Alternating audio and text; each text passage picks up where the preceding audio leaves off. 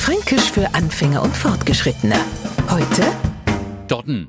Doppelbedeutungen sind wir eigentlich bloß für die Auswärtigen gewohnt. Es gibt zwar mal Frankfurt, ans am Main, ans an der Oder.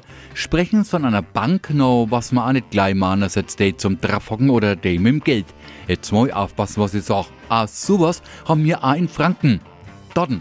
Komischerweise wissen wir aber immer, was für Dodden wir meinen. Und das sogar, wenn sie der berühmte Dialog beim Bäcker entwickelt, geben sie mir nur ein Stückler von der Dodden, Dodden. Von der Dodden? Na, von der Dodden.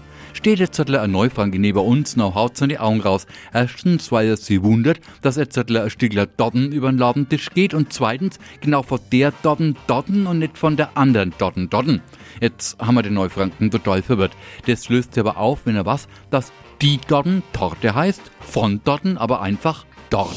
Fränkisch für Anfänger und Fortgeschrittene. Morgen früh eine neue Folge. Und alle Folgen als Podcast auf podu.de.